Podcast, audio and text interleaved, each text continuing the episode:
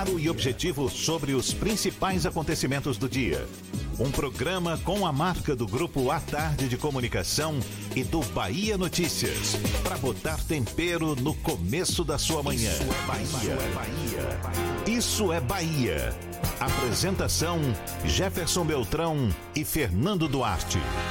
Isso é Bahia. Oferecimento Ferreira Costa. Tudo para casa, construção e decoração. Salve, salve, bom dia! Seja bem-vindo, seja bem-vinda. Estamos começando mais um Isso é Bahia e vamos aos assuntos que são destaque nesta quarta-feira, 1 de julho de 2020. Prorrogado o decreto que suspende as atividades comerciais em Salvador. Região do Centro volta a ter medidas restritivas de combate ao coronavírus. Bahia tem 3.840 novos casos de Covid-19 e mais de 50 novas mortes provocadas pela doença. Brasil registra terceiro pico de morte pelo novo coronavírus. Sem desfile cívico, comemoração do 2 de julho vai ter programação online. Lauro de Freitas decreta medidas regionalizadas em Vilas do Atlântico e Buraquinho. Centro de Diabetes e Endocrinologia da Bahia realiza teleatendimento durante a pandemia. Campanha de vacinação contra a gripe é prorrogada na capital baiana. Governo prorroga auxílio emergencial de 600 reais por mais dois meses. Bahia é o segundo estado onde mais pessoas receberam a ajuda do governo federal. Pouco mais de um milhão de declarações do imposto de renda já caíram na malha fina. São assuntos que você acompanha a partir de agora em mais um Isso é Bahia, programa sempre recheado de informação, com notícias, bate-papo, comentários, para botar tempero no começo da sua manhã e junto comigo dando aquela força, senhor Fernando Duarte. Bom dia! Bom dia, Jefferson. Bom dia, Paulo Roberto na operação, Rodrigo Tardio, Vanessa Correia, Fábio Bastos e Igor Barreto na produção. Inclusive, hoje o Rodrigo Tardio tá com uma camisa bem feia aqui no nosso estúdio, uma camisa rubro-negra, porém do Flamengo, mas vida que segue. Bom dia para os nossos queridos ouvintes, aqueles que estão aquarentenados em isolamento social e também para todos aqueles que demandam sair de casa, profissionais da área de saúde, da área de segurança, rodoviários, metroviários, motoristas de táxi, de aplicativo, de frotas, as pessoas que atuam em ramos essenciais como supermercados, padarias, farmácias e tantas outras atividades que não pararam de funcionar, inclusive durante a pandemia. Sejam todos muito bem-vindos a mais uma edição do Isso é Bahia, que vocês sabem começa com um cheiro de café da bendita bacia de Paulo Roberto, que ele não consegue compartilhar com ninguém, deixa Jefferson na vontade todos os dias. Qualquer hora vai cair no colo, eu vou ficar só esperando. E você, Fernando, já chega comprando briga com muita gente, hein? Fala mal do Mengão. Bom, mas vamos seguir adiante. A gente lembra, você nos acompanha também pelas nossas redes sociais, tem o nosso aplicativo, pela internet, já sabe, é só acessar a tardefm.com.br. Estamos também pelo YouTube, acesse o nosso canal no YouTube para nos assistir, se preferir pelo Portal à Tarde e também pelo Instagram do Grupo à Tarde. São todos esses os canais de comunicação à sua disposição para também participar, enviar suas mensagens, marcar sua presença aqui junto conosco. Fernando. Você lembra o WhatsApp, Jefferson? É o 71993111010 e você também pode estar presente no estúdio pelo YouTube e pelo Instagram. Mande sua mensagem, participe do Isso é Bahia. Tudo isso e muito mais a partir de agora para você.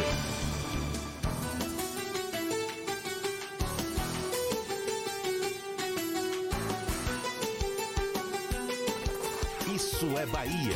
Previsão do tempo. Previsão do tempo. Previsão do tempo. Ontem o dia amanheceu com céu claro, mas depois o tempo voltou a ficar instável. Nesta quarta-feira, um céu semelhante, não é? Amanheceu bonito, azul, com algumas nuvens também, mas o sol já marca presença. A temperatura agora na casa dos 24 graus. Ives Macedo é quem tem as informações aí da previsão do tempo para dizer para gente se vai ter chuva, se é o sol que vai continuar reinando aí ao longo do dia. Seja bem-vindo. Bom dia, Ives. Oi, Jefferson, muito bom dia para você. Bom dia, Fernando, Paulinho e todo mundo que está começando a quarta-feira aqui com a gente no programa Isso é Bahia. Eu começo trazendo a previsão do tempo para Salvador e região metropolitana, que devem ter um tempo mais aberto hoje, com previsão de sol na maior parte do dia, com algumas nuvens, mas nada de chuva nesta quarta. Aquele tempo instável deve dar uma trégua hoje. A temperatura então é mais quente, varia entre 21 e 28 graus. Baixe o app Bora Brasil e sinta a experiência de rodar nesse avançado aplicativo de mobilidade urbana 100% brasileiro. Bora Brasil, chame o Bora e vamos embora. É contigo, Jefferson, eu volto daqui a pouco com a previsão do tempo para o interior do estado. Tá combinado até lá, então, agora 7 e 7 na tarde FM. Isso é Bahia. O currículo do agora ex-quase ministro Carlos Alberto Decotelli não resistiu ao escrutínio da internet. Depois de ser desmentido por unidades na Argentina, na Alemanha e até no Brasil, Decotelli pediu demissão após o presidente Jair Bolsonaro considerar insustentável a permanência dele no Ministério da Educação. Foi ministro que não chegou a tomar posse, mas para a história do anedotário político brasileiro, certamente conquistou um lugar. Além do currículo falso, Decotelli perdeu a sustentação da ala militar que o indicou num primeiro momento. Com direito ao ministro do Gabinete de Segurança Institucional, general Augusto Heleno, frisar nas redes sociais que não tinha qualquer responsabilidade pelo currículo apresentado pelos candidatos a ministro. A queda de Decotelli é tema do comentário político de Fernando Duarte. Isso é Bahia. Política. A Tarde FM. Jefferson, Carlos Alberto Le- Decotelli lembra um pouco, sabe quem? A viúva porcina. Foi ministro sem nunca ter sido. Ficou menos tempo no cargo do que nomes com participações relâmpagos no governo Bolsonaro. A exemplo da mãe da personagem de Dias Gomes, a ex-secretária de Cultura Regina Duarte, e do ex-ministro da Saúde Nelson Teich. E o desgaste de Decotelli entre a nomeação e a queda mostra uma coisa bem simples. É difícil esconder mentiras, por mais bem contadas que elas possam parecer. Decotelli mentiu sobre o doutorado, mentiu sobre o pós-doutorado. O professor teria plagiado trechos da dissertação do mestrado e também mentiu sobre ser professor da FGV. É improvável que essa rede de mentiras sobrevivesse durante muito tempo em meio à abundância de informações na internet. O quase ministro fez uma aposta alta e acabou perdendo muito, mas muito feio. O currículo mentiroso também não deverá trazer esse cargo na esplanada dos ministérios. Esse é o risco da superexposição. Enquanto presidente do Fundo Nacional de Desenvolvimento da Educação, FNDE, durante seis meses em 2019, Decotelli passou despercebido, mesmo tendo o mesmo currículo com inconsistências, para usar o eufemismo dos aliados do presidente. Ficou incólume e chegou ao ministério com a aura de técnico e respeitável professor. Lembremos, Abraham Weintraub, que o antecedeu, é assim, é tão desprezível que o que viesse depois seria melhor. Mas Decotelli durou apenas uma semana. Aliás, menos de uma semana. É claro que nós precisamos observar que o peso da mentira de Decotelli foi maior do que o de outros ministros. Damares Alves, por exemplo, mentiu sobre ter mestrado, depois alegou que foi em educação pela Bíblia. Eu nem sabia que a Bíblia dava mestrado e doutorado. Ricardo Salles mentiu sobre ter feito mestrado na Universidade de Yale, mas foi perdoado após acusar que sua assessoria foi responsável pela barbeiragem. Todos esse, esses erros passaram despercebidos pela Agência Brasileira de Inteligência, a ABIN. Era algo que não interessava ao presidente, ora bolas. Agora, há um alerta a ser feito. A entrega da carta de demissão de Decotelli não deixa de trazer impregnado um quê de racismo estrutural, ainda que muitos tentem negar isso. Afinal, em um país racista como o nosso, esse fator nunca poderá ser ignorado. Porém, admitamos, era contraditório demais um falso doutor comandar o órgão que reconhece titulações do Brasil. Infelizmente, o quase ministro escreveu uma página constrangedora para o governo e para o país. Agora, o que nos resta é apelar aos santos, aos deuses, a qualquer tipo de credo para esperar que o próximo não seja ainda pior. Eu estava assistindo uma entrevista de Max Geringer ontem, que é consultor de carreiras, de recursos humanos. Ele falava que inconsistências em currículo, em currículos, são a coisa mais comum, não é verdade? Especialmente para quem está em início de carreira, que fica ali tentando identificar algum feito, não é, para chamar a atenção e tudo mais e tal. O que não justifica, obviamente, principalmente quando você se torna uma pessoa pública, de ser mais preciso, até porque não é o caso do Decotelli ser iniciante de carreira já é um cara que tem toda uma estrada pela frente. Segundo e no ele, caso ele dele. Ele tem mais tempo de, de aula do que os repórteres têm de vida. Ele fez questão de frisar isso na sexta-feira à noite. E no caso dele, as inconsistências aí são graves, não é? Inclusive, a gente viu vários setores da educação emitiram notas de crítica, não é? De que currículo não deveria ser objeto de mentiras, que essas inconsistências de fato são algo gravíssimo, um desrespeito aos profissionais, cientistas, professores que dedicam anos de suas atividades para produzir conhecimento. Olha só, no caso do Decotelli, né? declaração de um título de doutorado na Argentina que não foi obtido, denúncia de plágio na dissertação de mestrado da Fundação Getúlio Vargas, pós-doutorado na Alemanha não realizado, apoio de empresa que, segundo uma professora da Alemanha, não foi obtido e descrição de vínculo como professor da Fundação Getúlio Vargas no currículo, quando na verdade ele é colaborador. Aí torna-se insustentável ostentar um título de ministro da Educação, como você disse, manchando mais um capítulo dessa novela que vem se arrastando há quanto tempo? Um ano e poucos meses.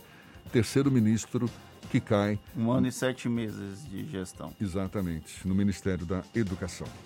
Agora é a vida que segue torcer para que o próximo não seja pior. Agora sim, eu já, já falei aqui mais uma vez, eu prefiro criar cachorro, hamster, gato, porque criar expectativa com o nosso país não leva muito não é melhor criar animaizinhos. Vida que segue, agora 7 e 15 a Bahia teve 3.840 novos infectados e 53 mortos por Covid-19 nas últimas 24 horas, segundo a Secretaria Estadual da Saúde. O número total de óbitos chega a 1.853 dos 73.307 casos confirmados desde o início da pandemia. Pelo menos mais de 47 mil já são considerados curados. Aqui na Bahia, dos 2.284 leitos disponíveis do SUS, exclusivos para coronavírus, 1.422 têm pacientes internados, o que representa uma taxa de ocupação de 62%. Em relação aos leitos de UTI adulto e pediátrico, dos 916 leitos de Covid-19, 718 possuem pacientes internados, portanto, uma taxa de ocupação de 78%. O Brasil teve ontem o terceiro maior pico de registros de mortes em 24 horas desde o início da pandemia. Foram 1.280 novos óbitos. Antes disso, as maiores marcas ocorreram nos dias 4 de junho e 23. Ao todo, a pandemia do novo coronavírus já vitimou quase 60 mil brasileiros. O levantamento do Ministério da Saúde mostra também que 33.486 novos casos confirmados da doença, atingindo mais de 1 milhão e 400 mil pessoas com Covid-19 em todo o país. O balanço aponta ainda que 552.407 pacientes estão em observação enquanto o total de recuperados desde o início da pandemia é de 790.040 pessoas. Números cada vez mais assustadores, infelizmente. E o prefeito de Salvador, Assemineto, anunciou ontem a prorrogação por mais sete dias do decreto que suspende as atividades comerciais não essenciais na capital baiana. O plano é que, ao fim deste prazo, se apresente um protocolo para a retomada da cidade. Protocolo que estava sendo aguardado para ontem, portanto, também adiado para esse prazo de sete dias. De acordo com o prefeito, o protocolo está em fase de ajuste dos detalhes finais, com uma conciliação dos planos municipal e estadual. Os protocolos seguiram dados, seguem dados como velocidade de transmissão do coronavírus, número de casos e de ocupação dos leitos clínicos e de UTI, além da taxa de sepultamentos ocorridos na cidade. A região do centro da capital baiana volta a entrar na lista de bairros com medidas restritivas para combater a pandemia da Covid-19 a partir de amanhã, de acordo com o anúncio do prefeito Assemineto. O decreto inclui as avenidas Joana Angélica, 7 de setembro e Carlos Gomes, além do bairro do 2 de Julho, a Baixa dos Sabateiros e a Rua da Mangueira. O prefeito também anunciou que as ações vão ser retomadas nos bairros de Pernambués, o que inclui a região de Saramandaia, e Cabula, com Cabula 6 e Resgate. A área de Fazenda Coutos vai receber o trabalho da prefeitura pela primeira vez. As medidas restritivas mais rigorosas foram prorrogadas nos bairros de Santa Cruz, Imbuí, São Cristóvão e Beiru Tancredo Neves. Já as regiões de Paripe, Fazenda Grande, Engenho Velho de Brotas, Federação e Engenho Velho da Federação tiveram as ações finalizadas. Agora 7 e 18 na tarde firme.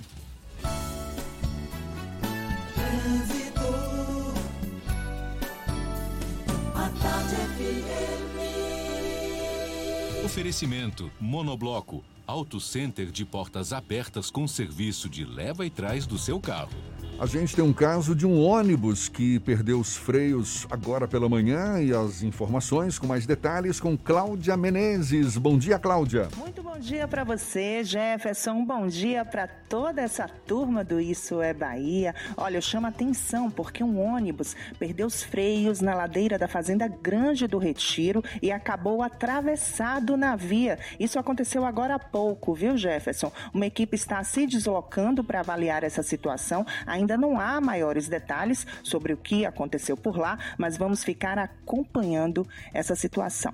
E vamos também para o subúrbio de Salvador. Quem sai de Paripe agora e pretende chegar na BR 324 já pega bastante intensidade e trechos de lentidão na estrada da Base Naval de Aratu, que é conhecida também como a estrada do Derba. Se precisar sair, bote a máscara irmão, bote a máscara irmã. É a Bahia contra o coronavírus. Governo do Estado. Volto contigo, Jefferson. Obrigado, Cláudia. A Tarde FM de carona com quem ouve e gosta. Campanha de vacinação contra a gripe é prorrogada na capital baiana e ações especiais contra o Aedes aegypti serão realizadas na Ilha de Maré e em bairros de Salvador. Os detalhes já já para você, são 7h20 na Tarde FM. Você está ouvindo Isso é Bahia. Bote a máscara! Bote a máscara! Pegue logo essa visão. Bote a máscara, irmão. Bote a máscara, irmão. Bote pra se proteger. Bote pra comprar o pão. Pois se precisar sair do metrô, do busão, não, não vacile não, bote a máscara, aí. bote pra ir trabalhar, bote pra se proteger. O baiano bom tem álcool gel também deve usar. Quem ama protege, sabe cuidar. Bote a máscara, pegue logo essa visão. Bote a máscara, irmão. Bote a máscara, irmão. Bote a máscara, pegue logo essa visão. Bote a máscara, irmão. Bote a máscara, irmão. Se precisar sair. É a Bahia contra o coronavírus. Governo do Estado. Monobloco, o pneu mais barato da Bahia. 0800 111 70 80 e a hora certa. Agora, 7h20, a Tarde FM, quem ouve gosta. Você sabia que na Monobloco toda a energia elétrica utilizada para consertar o seu carro é captada de placas solares? E que o óleo trocado do seu carro vai para reciclagem para ser refinado novamente? E que na Monobloco os pneus velhos deixados pelos clientes podem virar chachim, cadeira e até asfalto? Não sabia? Então se ligue. Monobloco faz tudo de mecânica e tem o pneu mais barato da Bahia. Água de Meninos, Lauro de Freitas e Abrantes. 0800 111 7080. Voltamos a apresentar Isso é Bahia. Um papo claro e objetivo sobre os acontecimentos mais importantes do dia. A gente segue juntos pela Tarde FM, agora 7h22 e temos notícias também da redação do portal Bahia Notícias com Lucas Arras. Seja bem-vindo, bom dia, Lucas. Muito bom dia, Jefferson. Bom dia para quem nos escuta aqui na capital do estado. Olha, a Operação Capinagem foi declarada na manhã dessa quarta-feira para combater uma quadrilha especializada em tráfico de drogas em Capim Grosso, Jacobina e Ponto Novo, três municípios aqui do interior do nosso estado. A ação busca cumprir 11 mandatos de prisão e de busca nos endereços de suspeitos ligados à organização criminosa na suspeita de atuarem no tráfico de drogas. A ação ocorre em parceria entre o Ministério Público Estadual, juntamente com as polícias Rodoviária Federal, Militar e Civil. E os desembargadores do Tribunal Regional do Trabalho da Bahia, que foram afastados pela suspeita de venda de sentenças na operação Injusta Causa, mal voltaram ao serviço no final do mês de maio, após seis meses de afastamento, e já pediram férias. Na volta ao trabalho após esse período afastados, os desembargadores Maria Adna Guiar, Pires Ribeiro, Ezequias Pereira e Graça Bondes pediram ao tribunal para usufruir de férias vencidas referentes a 2019, justamente parte do tempo em que estavam afastados com suspeita de corrupção. A lei orgânica da magistratura concede aos juízes e desembargadores dois meses de férias por ano, que podem ser aí usadas de modo fracionado. Eu sou Lucas Arraes, falo direto da redação do Bahia Notícias para o programa Isso é Bahia. É com vocês aí no estúdio. Órgãos como a Organização Mundial da Saúde, Agência Nacional de Saúde e Ministério da Saúde alertam para o risco da descontinuidade dos tratamentos médicos. A taxa de ocupação das instituições médicas aponta que metade dos baianos interrompeu as terapias, as intervenções médicas após esses mais de 100 dias de isolamento social. Para falar mais sobre o assunto, a gente conversa agora com o presidente da Associação de Hospitais e Serviços de Saúde da Bahia, Mauro Adam, nosso convidado mais uma vez aqui no Issa Bahia. Seja bem-vindo. Bom dia, Mauro. Bom dia, Jefferson. Bom dia, ouvintes do Isso é Bahia, da Tarde FM. Mauro, seria exagero a gente afirmar que pode haver uma explosão de casos de saúde depois que a pandemia passar por conta dessas pessoas que estão postergando o cuidado com a saúde para evitar a infecção pelo novo coronavírus? Não, Jefferson, você tem toda a razão. Provavelmente é o que acontecerá se as pessoas não mudarem, certo? Não alterarem a sua rotina e a sua atitude. 50% das pessoas estão deixando, certo, de procurar seus médicos, deixando de procurar laboratórios, clínicas de imagem, clínicas, enfim, instituições de saúde que as pessoas têm confiança e médicos que elas têm confiança em função do, do Covid. Mas há casos também de médicos postergando esses tratamentos, a continuidade desses cuidados, não? Essa avaliação, Jefferson, ela é fundamentalmente técnica. Então, o que a gente na Associação de Hospitais costuma é, recomendar às pessoas, aos pacientes, aos usuários, é que procurem seu médico de confiança. Dividam com eles os seus anseios, dividam com ele as suas preocupações. Se você tem uma cirurgia, se já tinha uma cirurgia programada para fazer, se tem um exame para fazer, se precisa fazer uma revisão, procure o seu médico de confiança.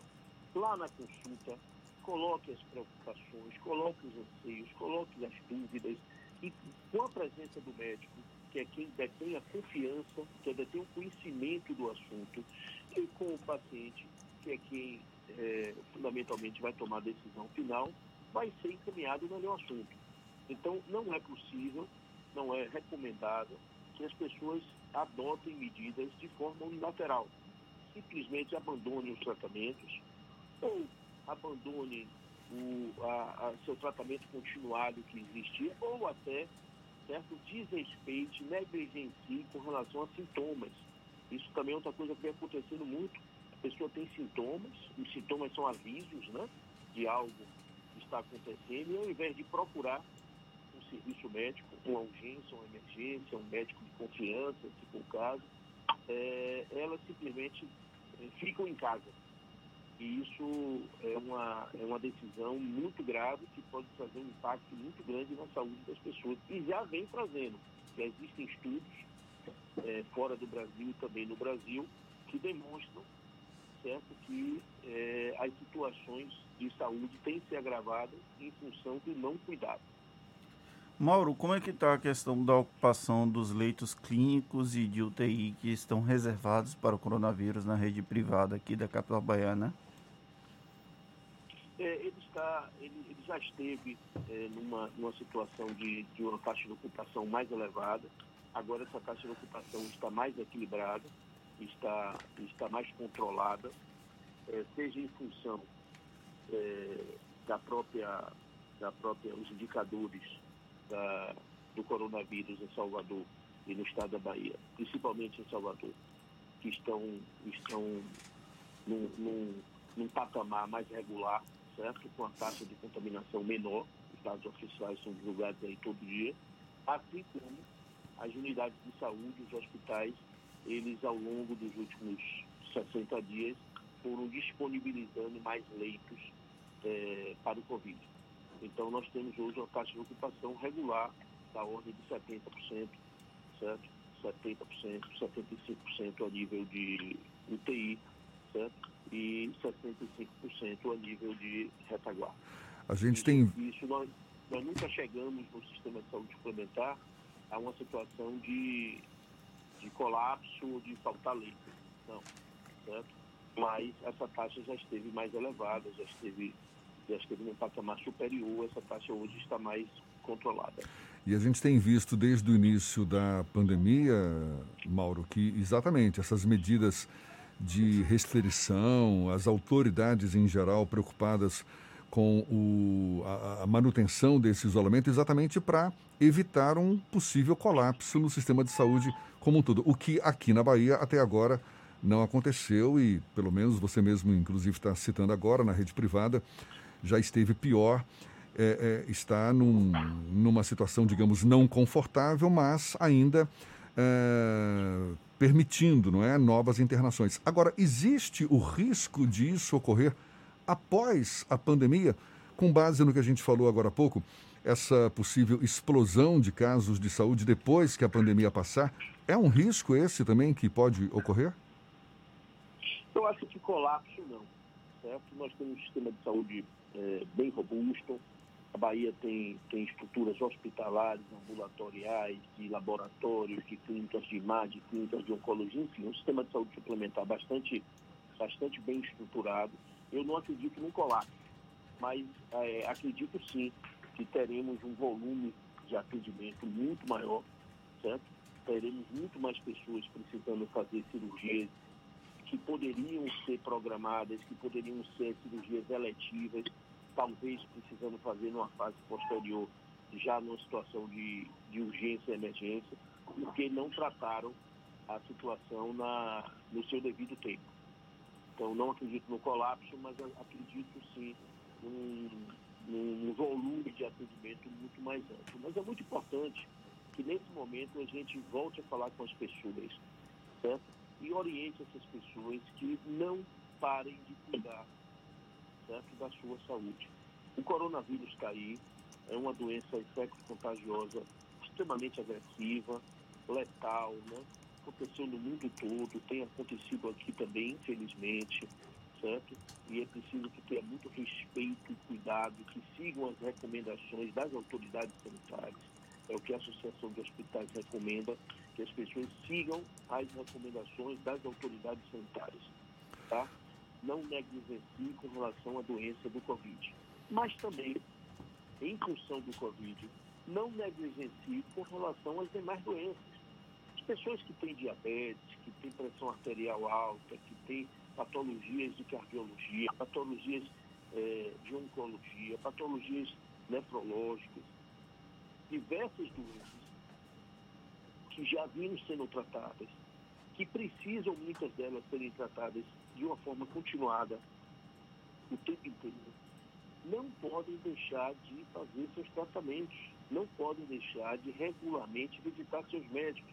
Se visitavam os médicos duas vezes é, a, cada, a, cada, a cada dois meses, né, precisa continuar visitando o médico a cada dois meses, salvo se o médico mudar essa rotina. Se a mudança não for a partir do profissional médico, não deve ser feita pela, pela iniciativa própria da pessoa. Se a pessoa faz exames laboratoriais com certa frequência, é preciso continuar fazendo, ou tratamentos oncológicos, ou exames de imagem, seja o que for.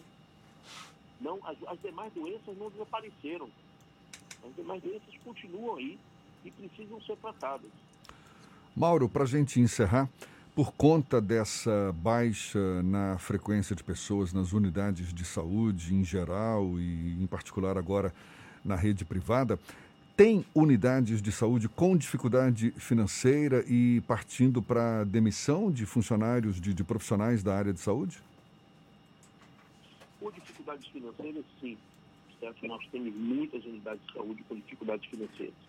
Porque é, nós já fomos, esse, esse momento da pandemia trouxe para o segmento de saúde, mais uma vez, e é nosso papel mesmo, certo? Uma responsabilidade muito grande de cuidar também das pessoas junto com os poderes públicos é, da doença que aí está. Mas também nos trouxe, certo? Muitas responsabilidades um aumento dos nossos custos e redução da receita. Ou seja, um movimento de cirurgias e atendimentos ambulatoriais eletivos, como eu acabei de explicar, certo? Nos hospitais as cirurgias eletivas reduziram drasticamente, tá? E na parte ambulatorial, o próprio movimento de consultas e exames também reduziu em torno de 50%. Além da redução da receita, o que é que nós tivemos também como agravante? Nós tivemos o aumento dos custos. Primeiro, os equipamentos de proteção individual, que tem uma majoração de preço de janeiro para cá de mais de 500%. Então, nós estamos pagando mais de 500% de aumento nos itens de EPI. Depois, esses itens de EPI que eram usados numa frequência X, está sendo usado numa frequência 10X. Porque antes nós usávamos esses itens só com as nossas equipes. Tá? Agora nós usamos com as nossas equipes numa frequência muito maior, usamos também nos pacientes, usamos nos acompanhantes, enfim, o que, o que é fundamental e as instituições de saúde estão fazendo. Mas isso aumentou muito os nossos custos. Além disso, também custo com o pessoal, porque as pessoas, é, muitos dos trabalhadores do segmento de saúde, eles foram contaminados e muitos não foram contaminados, mas tiveram contato de alguma forma com pessoas contaminadas e precisaram ficar afastados, tiveram algum sintoma e precisaram ficar afastados por 14 dias. Então, nossas nossa, nossas estruturas tiveram que repor esse pessoal, seja com horas extras, seja com novas contratações.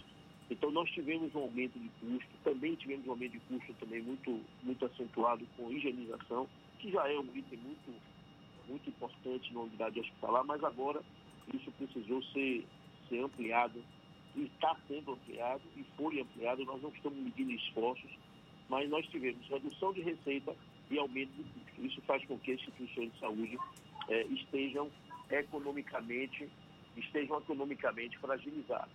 E tem havido É, demissão? Demissões, demissões é, não aconteceram em massa, certo? Principalmente na- nas equipes de assistência, as equipes voltadas para o atendimento da, é, dos usuários.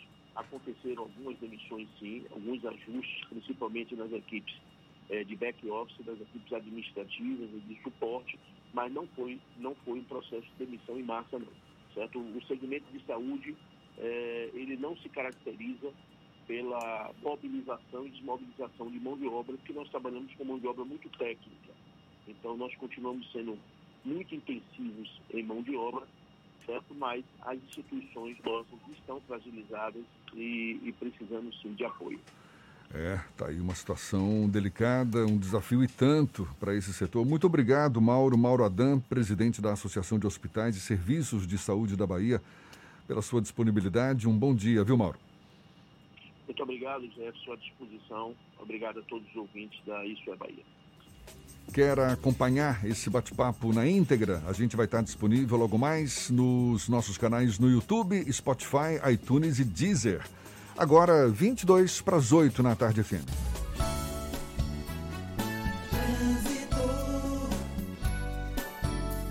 A tarde FM. Oferecimento Monobloco, Auto Center de portas abertas com serviço de leva e trás do seu carro.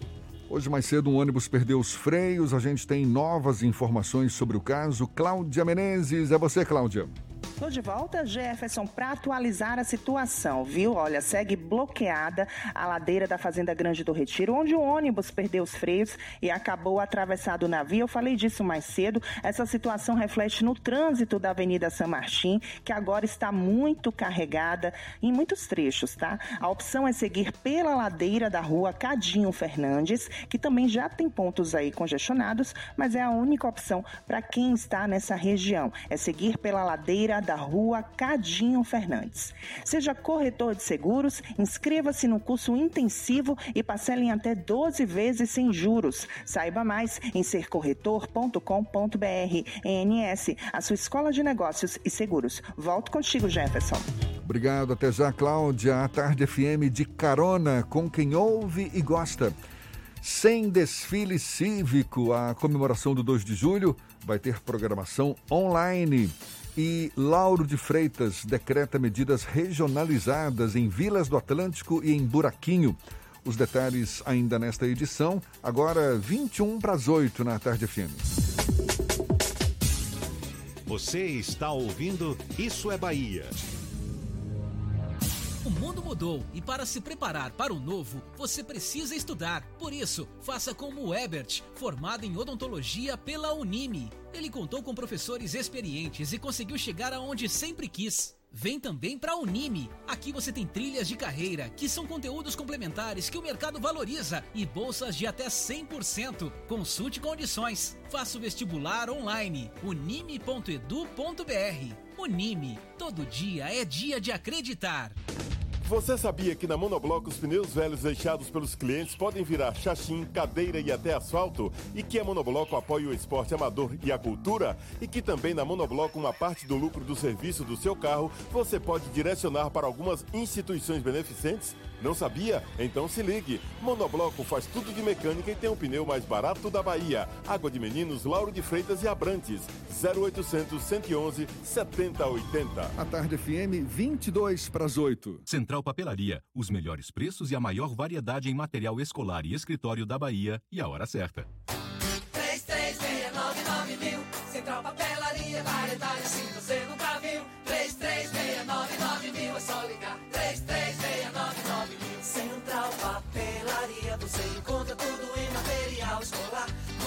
seu escritório, variedade fácil de estacionar. 3369 mil. Ligue 3369 mil, a maior variedade em material escolar e de escritório. Central Papelaria Lauro de Freitas. 3369 mil. Voltamos a apresentar Isso é Bahia. Um papo claro e objetivo sobre os acontecimentos mais importantes do dia. Já já você acompanha as dicas da Marcita para esta quarta-feira, mas primeiro a gente vai para a redação do Portal à Tarde. Thaís Seixas tem novidades para gente. Bom dia, Thaís. Oi, Jefferson, bom dia. Bom dia, Fernando, e a você que acompanha o Isso é Bahia. Olha só, o governo do estado afirma que não há sobrepreço na contratação da organização social INTS Instituto Nacional de Tecnologia e Saúde, para a gestão do Hospital Espanhol.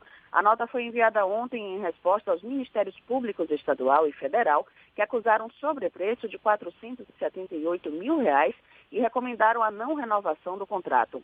Segundo o comunicado do governo, a planilha apresentada pelo INTS não traz registro de incidência de INSS patronal.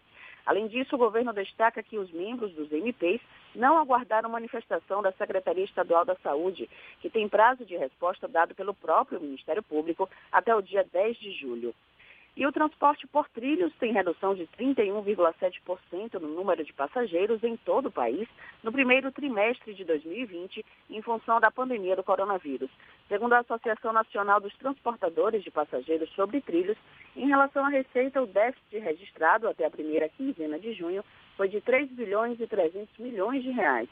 A região Nordeste acompanha a média nacional no mês de março, com redução de 31,2%. No mês de abril, as operadoras de metrô do país transportaram pouco mais de 50 milhões de pessoas. No mesmo período do ano passado, o número foi cinco vezes maior, com 250 milhões de passageiros. Essas e outras notícias estão no portal à tarde, atarde.com.br. Vamos agora às dicas da Macita. Shows, dança, teatro, música, diversão. Ouça agora as dicas da Marcita, com Márcia Moreira.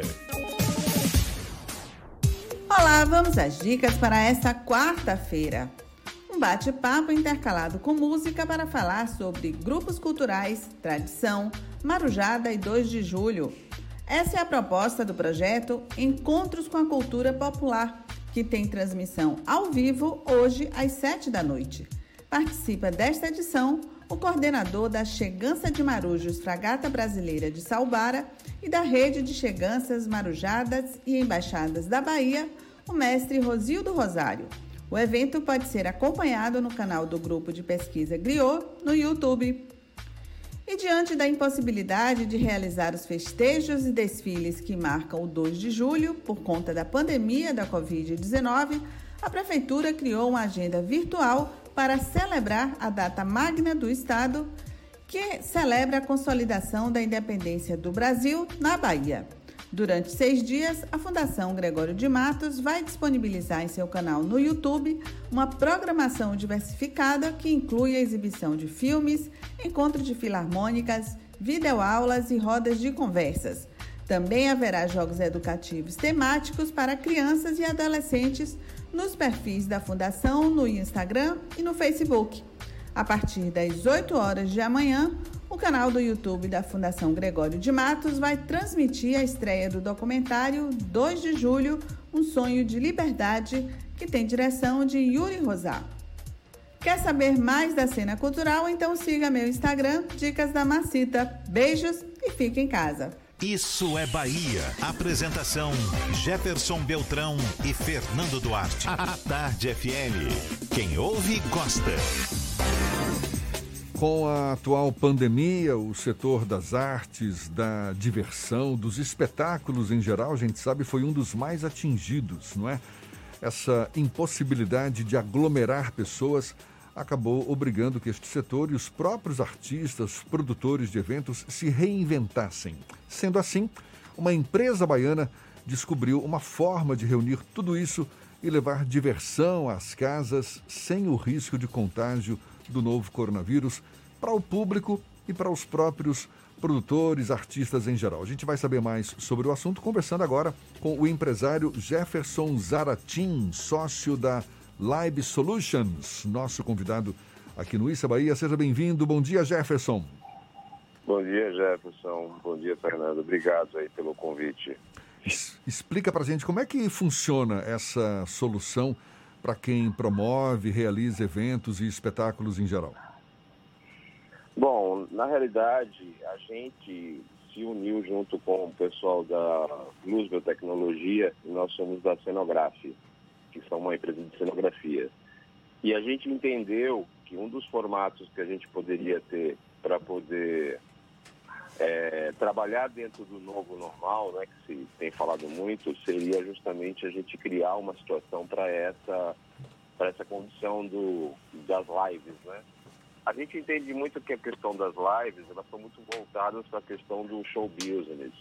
E a gente vem focado bastante em tirar desse foco unicamente do show business e trazer para condições de eventos online mesmo. Né? Então, se pegar as empresas, hoje a Lúcio tem 30 anos, a gente tem aí 10 é, de atividade, e a intenção foi justamente a gente tentar se atualizar para esse momento que a gente está vivendo hoje. Você está falando para que tipo de evento? Shows, palestras, seminários, todos, o quê? Todos, todos, todos. Hoje você tem é, condição de ir lá fazer todo tipo de evento online. Isso com conteúdo aberto para o público, conteúdo fechado, como fosse um congresso. Hoje você já tem tecnologias que você faz a sua inscrição, você participa como exatamente como fosse de um congresso presencial. Você hoje faz isso dentro de sua casa, né? O público está dentro da sua casa. É bom que não deixa isso parar, né? Porque na realidade você, a gente tinha uma série de congressos agora no segundo semestre para acontecer na cidade. E a gente está trabalhando justamente para poder trazer esse para esse formato online. Até que se resolva o que vai acontecer. Apesar de que a gente acredita muito que isso, esse formato não deve mudar é, nem tão cedo, porque está se começando a criar uma cultura nova, né, que foi todo mundo foi obrigado a conviver para poder e, a, e, isso na realidade está tendo uma similaridade pelo, pelo, pelo público e entende que isso vai acontecer lá na frente o tal dos eventos híbridos, né, que é a parte presencial e a parte online.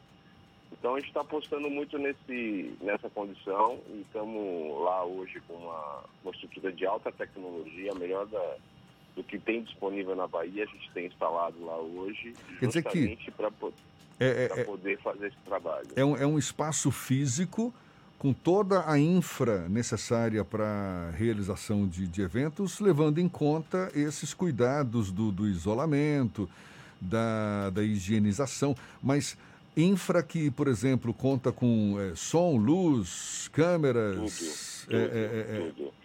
Hoje você pode chegar lá com teu pendrive, com teu conteúdo e um diretor de a, quem for fazer a sua direção de TV, ou seja, de, né, que, que dê os direcionamentos, roteiro, aí toda a equipe está lá instalada lá disponível para comprar as mesas de corte, câmeras, é, os painéis de LED que a gente tem lá, ou seja, é, luz, som, cenografia, está tudo instalado isso hoje lá no, Hoje a gente está instalado no Grande Hotel Estelamares. E os produtores de eventos já, você sente que já estão preparados para esse novo normal? Tem havido demanda, Jefferson? A gente tem, como a gente tem uma relação com o mercado, a gente tem buscado levá-los para poder conhecer presencialmente, até para entender que aquilo não é um sonho, que a gente está vendendo uma coisa que ainda vai acontecer. Hoje a estrutura toda pronta e quem chega lá fica maravilhado com o que tem e entende que aquele equipamento que está instalado hoje lá é super atual com o mercado de eventos.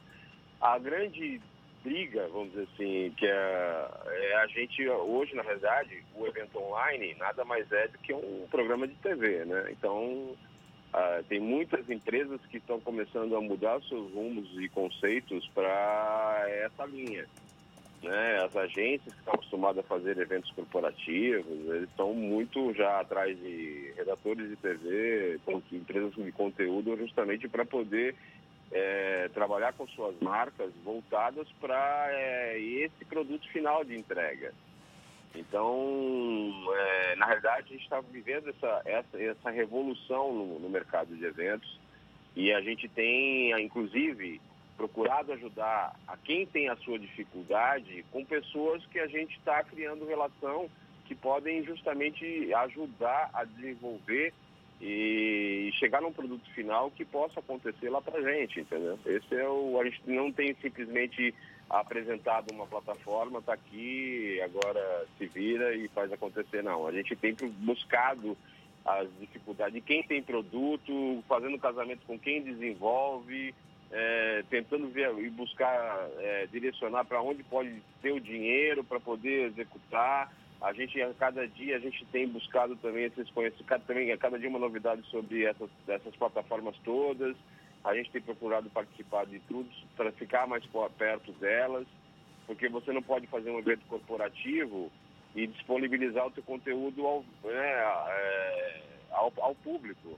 Porque você vai discutir estratégias de vendas, é, metas para o ano, e isso tudo é, tem que ser um conteúdo privado. Então a gente tem procurado, já temos soluções nesse sentido, temos soluções inclusive já que buscamos para uma, uma palestra que nos, nos foi procurado para fazer com um palestrante do exterior e a gente tem a disponibilidade de uma tradução simultânea. Ou seja, a gente está trazendo toda a realidade, buscando toda a nossa realidade de mercado a nível de eventos e estamos buscando para levar para lá para dentro, para poder a gente fazer com que isso não pare, né? Porque na prática todos estão parados aí praticamente desde março, 95% e a gente possa é, manter isso um pouco ativo, né? Jefferson. Depois, o, a Live Solutions nasce nesse momento de pandemia e você falou que tem uma perspectiva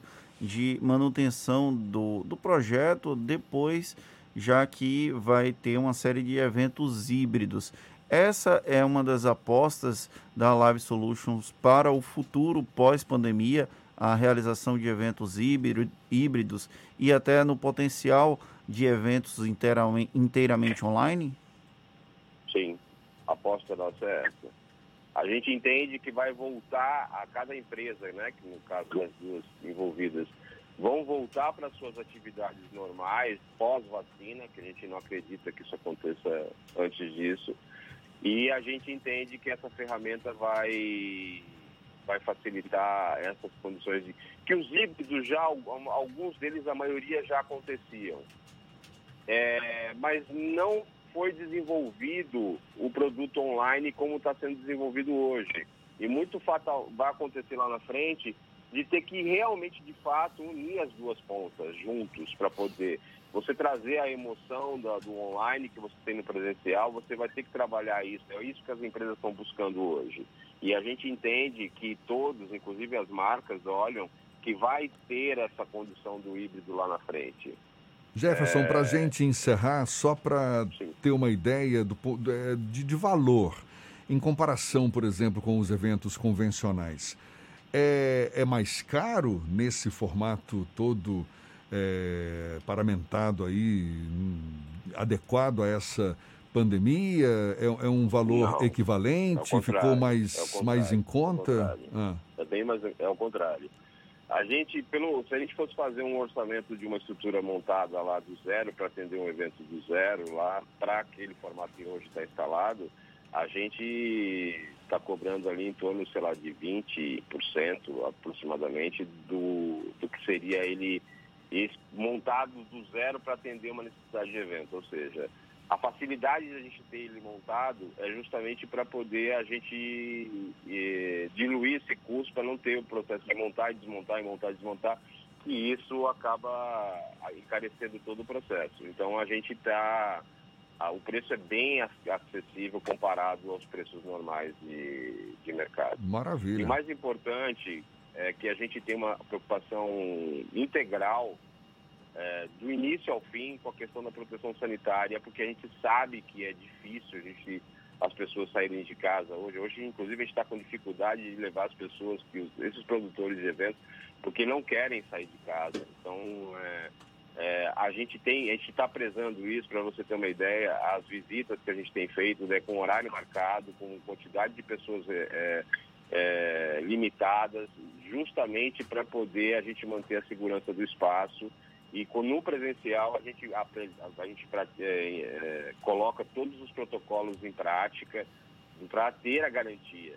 Inclusive um último agora que teve, que nós fizemos, nos protocolos a gente identificou duas pessoas que estavam com problema, a gente na, imediatamente liberou, a gente pagou os cachês das pessoas, Maravilha. Mas a gente preza por essa questão dessa segurança. Maravilha. Meu xará Jefferson Zara, Zaratim, que é o sócio da, sócio da Live Solutions, falando aí de uma solução para a realização de eventos nesse novo normal durante e pós-pandemia. Jefferson, muito obrigado. Bom dia para você. Bom dia para vocês também. Obrigado. E essa entrevista, a gente lembra, vai estar disponível também logo mais nos nossos canais no YouTube, Spotify, iTunes e Deezer, agora 7h56 na Tarde FM. Isso é Bahia. Economia. A Tarde FM. Bom dia, Jefferson. Bom dia, Fernando. Bom dia, queridos ouvintes da rádio A Tarde FM. Ontem o Ibovespa terminou o último pregão do semestre com queda de 0,71% a 95 mil pontos.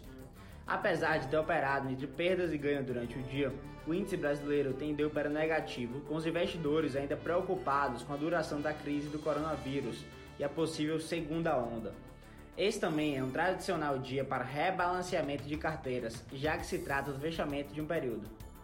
Enquanto isso, o dólar teve alta de 0,27% a R$ 5,43. E para hoje, o foco do investidor fica por conta dos dados do Índice de Preço ao Produtor, PPI, em maio e os dados da balança comercial em junho. Eu sou Nicolau Eloy, sócio da BP Money, a nova plataforma educacional da BP Investimentos. E para maiores informações, nos acompanhe no nosso site www.bpmoney.com.br. Isso é Bahia. Trânsito.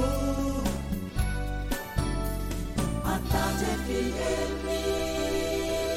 Oferecimento Monobloco, Auto Center de portas abertas com serviço de leva e trás do seu carro. Hoje mais cedo, um ônibus perdeu os freios na ladeira da Fazenda Grande do Retiro e teve feridos nesse acidente. As informações agora a gente acompanha com Cláudia Menezes. Cláudia. Oi, Jefferson. Volto a falar do acidente na ladeira da Fazenda Grande do Retiro. O ônibus perdeu os freios, bateu no muro e acabou atravessado na via. Pelo menos quatro pessoas ficaram feridas. Uma equipe médica foi deslocada para fazer esse atendimento. A ladeira da Fazenda Grande do Retiro segue bloqueada e a opção de desvio para quem está nessa região é seguir pela ladeira da rua Cadinho Fernandes, que já está congestionada, mas é a única opção nesse momento. Dica do dia: NexGuard. Show pulgas e carrapatos. NexGuard é um tablete mastigável que protege o seu cão por 30 dias para ele passear tranquilo. E NexGuard ainda vem num delicioso sabor carne. Volto com você, Jefferson. Valeu, até já. A Tarde FM de carona com quem ouve e gosta. Intervalo e a gente volta num instante só para falar para toda a Bahia. São 7h58 na Tarde FM. Você está ouvindo Isso é Bahia. Em um momento de tantas incertezas, acreditar nos seus sonhos é mais importante do que nunca. Por isso, faça como o Ebert, aluno de odonto da Unime. Ele veio do interior, encarou muitas dificuldades, mas não desistiu. Teve o apoio de muitos professores e hoje é um destaque na profissão. Vem também para a Unime. Essa é a hora de seguir em frente. Unime, todo dia é dia de acreditar. Faça já sua prova online. unime.edu.br. Todos contra o coronavírus. Evite beijo, abraço e aperto de mão. Nosso país é caloroso, mas precisamos mudar esse hábito por enquanto. Pelo menos por hora, vale um sorriso à distância. Lave sempre as mãos com água e sabão ou álcool gel e procure não tocar o rosto. Cubra o rosto quando tossir ou espirrar, de preferência com lenço descartável ou a parte interna do cotovelo. Evite aglomerações. Se puder permanecer em casa e evitar locais fechados com muitas pessoas, tanto melhor. Cuide dos idosos. Pessoas acima de 60 anos são as mais vulneráveis. É recomendado que evitem ter contato com pessoas com sintomas da doença. E se mantenha alerta. Todos nós podemos ser os vigilantes. Promova a prevenção em seu entorno. A Tarde FM e você, juntos, vamos vencer esse coronavírus.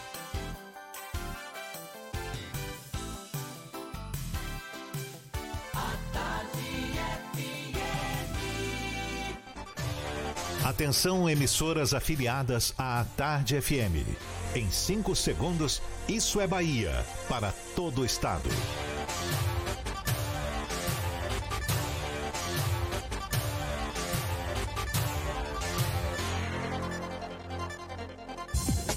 No ar, isso é Bahia. Informação com a marca do Grupo A Tarde e do Bahia Notícias. Política, segurança, saúde, cidadania. Isso é Bahia. Apresentação: Jefferson Beltrão e Fernando Duarte. A Tarde FM. Quem ouve, gosta. Salve, salve, bom dia! Seja bem-vindo, seja bem-vinda. A partir de agora, Isso é Bahia em rede com emissoras de todas as regiões do estado. E vamos aos assuntos que são destaque nesta quarta-feira, 1 de julho de 2020.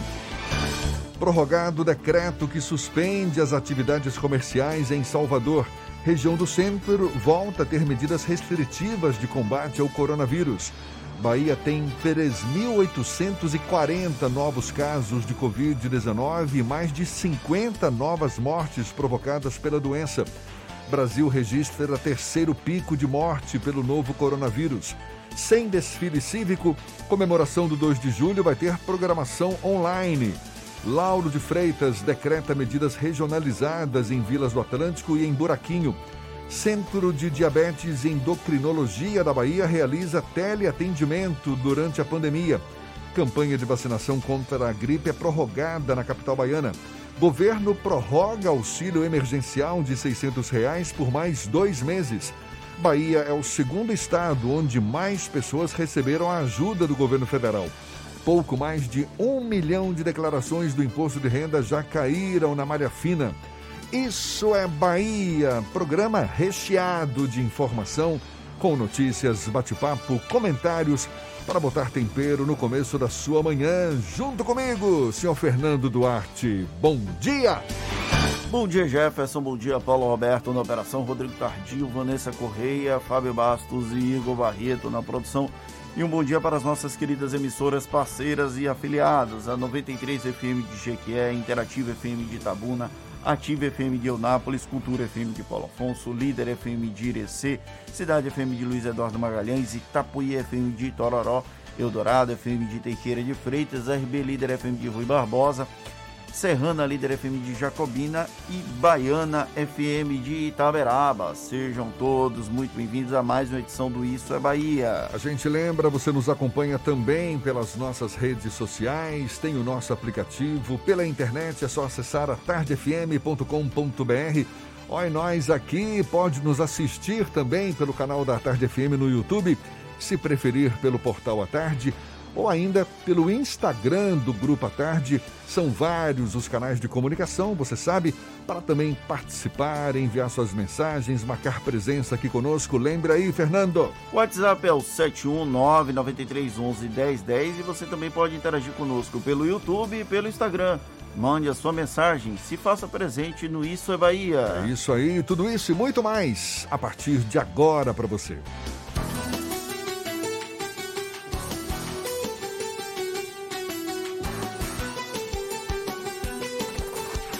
É Bahia. Previsão do tempo. Previsão do tempo. Previsão do tempo. Em Salvador, a quarta-feira amanheceu com tempo estável, algumas nuvens aí no céu, mas tem um azul bonito para a gente apreciar. Sol, portanto, brilhando lá fora, temperatura agora na casa dos 24, 25 graus e previsão de continuidade deste tempo estável nesta quarta em Salvador. A temperatura varia de 23 a 29 graus. Para o interior do estado, as informações da previsão do tempo agora com Ives Macedo mais uma vez. Seja bem-vindo, Ives. Oi, Jefferson, muito bom dia novamente para você. Bom dia para os nossos amigos e amigas do interior do estado que já estão na sintonia aqui do programa Isso é Bahia. E na minha segunda participação, eu trago as informações do tempo para a cidade de Luiz Eduardo Magalhães e também para você de Itororó. Começando por Luiz Eduardo Magalhães, a cidade tem previsão de sol com algumas nuvens, mas nada de chuva nesta quarta. Mínima de 14, máxima de 30 graus. Vamos agora para a cidade de Itororó, que já tem um tempo mais instável, sol e aumento de nuvens agora de manhã, com pancadas de chuva e à noite o tempo fica mais aberto. Mínima de 18 e máxima de 26 graus. Com a Western Union é fácil enviar dinheiro para exterior seja na loja pelo telefone ou aplicativo WU Brasil. Western Union, líder global em transferência de dinheiro. É contigo, Jefferson. Eu volto amanhã com mais informações do tempo. Valeu, Ives. Até amanhã, então. Agora, 8 e 5 na Tarde FM. Isso é Bahia. Ontem a gente conversou com Onix Lorenzoni, ministro da Cidadania aqui no Issa Bahia. Ele não quis antecipar quais seriam os valores da prorrogação do auxílio emergencial do governo federal, mas ao longo do dia acabou sendo revelado, não é? E o que seria princípio de tensão entre Congresso Nacional e Executivo sobre o auxílio emergencial acabou rapidamente contornado de um jeito bem diferente da primeira aprovação da matéria em março deste ano. Houve um entendimento sobre o pagamento de duas parcelas de 600 reais, exatamente o modelo proposto pelo presidente da Câmara dos Deputados, Rodrigo Maia. Claro que não deixa de ser uma concessão do presidente Jair Bolsonaro ao parlamento depois de tantas rusgas públicas entre os dois poderes. O governo federal aparentemente entendeu que o auxílio emergencial é também uma forma de evitar que a pandemia do novo coronavírus atinja ainda mais negativamente a avaliação da gestão Bolsonaro. É um pouco da versão Jair Paz e Amor misturada com o lado pai dos pobres. A renovação do auxílio emergencial é tema do comentário político de Fernando Duarte. Isso é Bahia. Política. A Tarde FM. Pois é, Jefferson, nós falávamos já essa semana aqui no Isso é Bahia sobre o possível embate entre o governo federal e o Congresso Nacional sobre o auxílio emergencial, enquanto o presidente da Câmara dos Deputados, Rodrigo Maia, defendia duas parcelas de 600 reais. O governo federal chegou a apresentar na semana passada uma proposta de uma, um parcelamento escalonado. Seria uma, uma primeira parcela de 500 reais, outra de 400 e a última de 300 reais, o que daria 1.200 reais. As duas se equivaleriam, apesar do curto espaço de tempo. O governo federal acabou cedendo em mais uma demonstração de que há uma tentativa de entendimento entre a Câmara dos Deputados e o governo federal aquela tensão constante entre os dois poderes parece que, por enquanto, foi debelada. Basta lembrar que em março deste ano, quando o auxílio emergencial foi proposto, o governo federal planejava três parcelas de 200 reais e o Congresso Nacional acabou negociando para chegar às atuais três parcelas 600 reais. O governo federal entendeu que o auxílio emergencial é uma forma de tentar coibir uma avaliação negativa do governo no combate à pandemia do novo coronavírus. Vale lembrar que o governo federal, de uma certa forma, bate cabeças no enfrentamento do novo coronavírus. Nós estamos sem ministros da, da saúde, pelo menos sem titular, há mais de um mês. Tivemos duas trocas de ministro da saúde nesse período.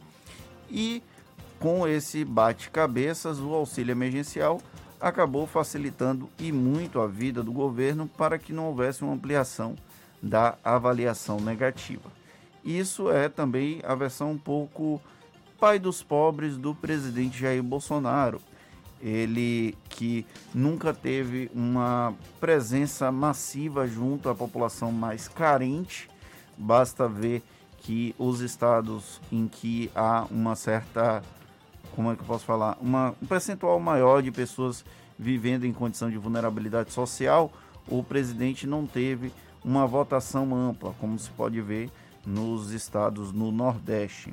Então, essas duas junções, o Jair Paz e Amor com o Congresso Nacional e a versão Pai dos Pobres, resultou nesse entendimento que ontem foi anunciado pelo Bolsonaro em uma cerimônia rápida ele fez o anúncio das, da renovação das duas parcelas de 600 reais. Não comentou sobre o episódio do Decotelli, foi só um pronunciamento sem nenhuma pergunta, sem nenhuma interação com outras pessoas. E aí foi batido o martelo. Vamos ver até quando vai durar essa versão em que o presidente não parte para a rota de colisão com outros poderes. A gente torce pelo bem da República e da nossa democracia que isso perdure por muito tempo. Curioso, ontem, Fernando, o secretário especial de Produtividade, Emprego e Competitividade, o Carlos da Costa, ele afirmou em uma live com investidores que alguns programas do governo poderiam ter vindo para ficar. Essa foi a primeira vez que um integrante do governo citou a possibilidade de estender, no caso, esse benefício, esse auxílio emergencial que acabou sendo prorrogado em mais duas parcelas de 600 reais. Só que no dia seguinte, o Ministério da Economia emitiu um comunicado negando a possibilidade de que a ajuda se tornasse permanente, ou seja, menos. Há um debate no Congresso Nacional, principalmente, sobre o projeto que foi eternizado pelo Eduardo Suplicy, de renda mínima. A gente até falou desse projeto tem umas duas ou três semanas aqui no Issa Bahia. É muito provável que, por conta da pandemia do novo coronavírus, esse assunto volte a ser debatido nas câmaras na Câmara dos Deputados e no Senado, né, nas casas legislativas, o que não quer dizer que o governo federal vai implantar. No entanto, o projeto de renda mínima é algo que é salutar em uma, um país com tanta desigualdade como o nosso e que os programas de transferência de renda tiveram um resultado efetivo no dia a dia da população, que foi o caso de programas como o Bolsa Família. É, o ministro da Economia, o Paulo Guedes, também deu um pitaco né, sobre isso, disse que será preciso suavizar a queda do auxílio emergencial. Palavras dele, suavizar a queda. Disse que quando acabar esse prazo, em vez de tirar de uma vez só, possivelmente fazer o que ele chama de phase out, ou seja, eliminação em fases. Ele fala que não é uma prorrogação, porque, segundo ele, o governo não tem fôlego financeiro para fazer o que ele chama de gastança, olha só, uma gastança como essa, mas que vai sim pensar numa forma de suavizar a queda, o fim desse auxílio emergencial. É uma dificuldade que muitos economistas de linha liberal é, têm de entender que não trata-se de um gasto, mas de um investimento para que a economia seja movimentada. Isso aconteceu no Brasil na década de.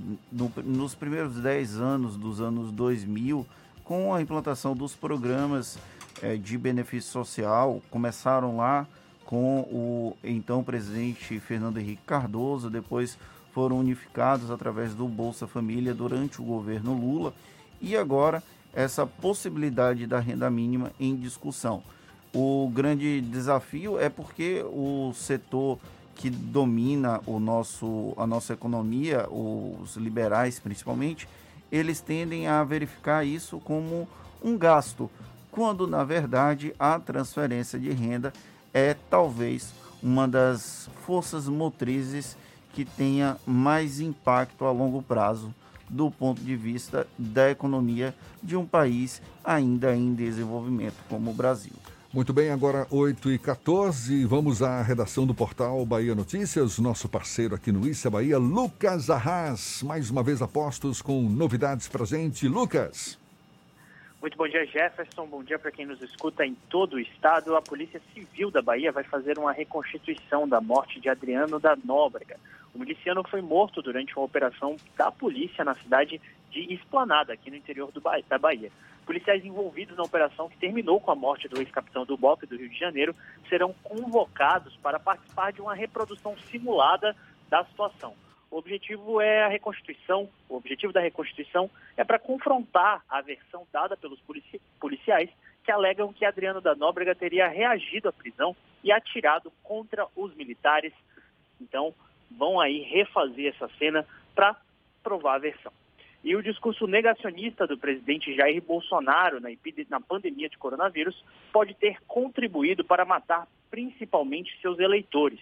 Em praticamente todas as ocasiões em que o presidente minimizou a pandemia, a taxa de isolamento social no Brasil diminuiu e mais pessoas morreram proporcionalmente nos municípios que mais votaram em Bolsonaro em 2018. Essa conclusão é do estudo de quatro pesquisadores de universidades de São Paulo. E, em resumo, onde Bolsonaro teve mais votos, o isolamento tem sido menor e o número de óbitos maior. Eu sou Lucas Arraes, falo direto da redação do Bahia Notícias para o programa Isso é Bahia. É com vocês aí no estúdio. Irônico isso, não é? Discurso negacionista do presidente Jair Bolsonaro ter contribuído para a morte de eleitores do próprio Jair Bolsonaro.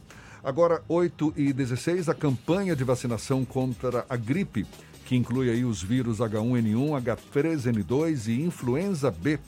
Essa campanha foi prorrogada até o dia 24 de julho. Até o dia 10, apenas grupos prioritários vão poder ser imunizados.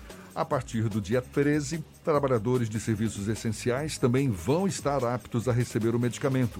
No dia 20, a vacina vai estar disponível para o público em geral. Apesar da extensão do prazo, apenas indígenas, idosos e profissionais de saúde atingiram a meta de imunização. Das crianças de 6 meses a menores de 6 anos, apenas 41% receberam vacina. A partir do dia 13 de julho, a dose contra os vírus H1N1, H3N2 e influenza B vai estar disponível para trabalhadores dos Correios, da imprensa, limpeza urbana, supermercados, farmácias e restaurantes que estão em sistema de delivery. Ou seja, a imprensa foi finalmente selecionada. Opa, viva! De Salvador, a gente vai para Jacobina, no interior do estado. Maurício Dias, da Serrana Líder FM, tem as notícias da região. Seja bem-vindo. Bom dia, Maurício. Bom dia a todos que acompanham o Isso é Bahia desta quarta-feira. Bom dia, Jefferson, e bom dia, Fernando.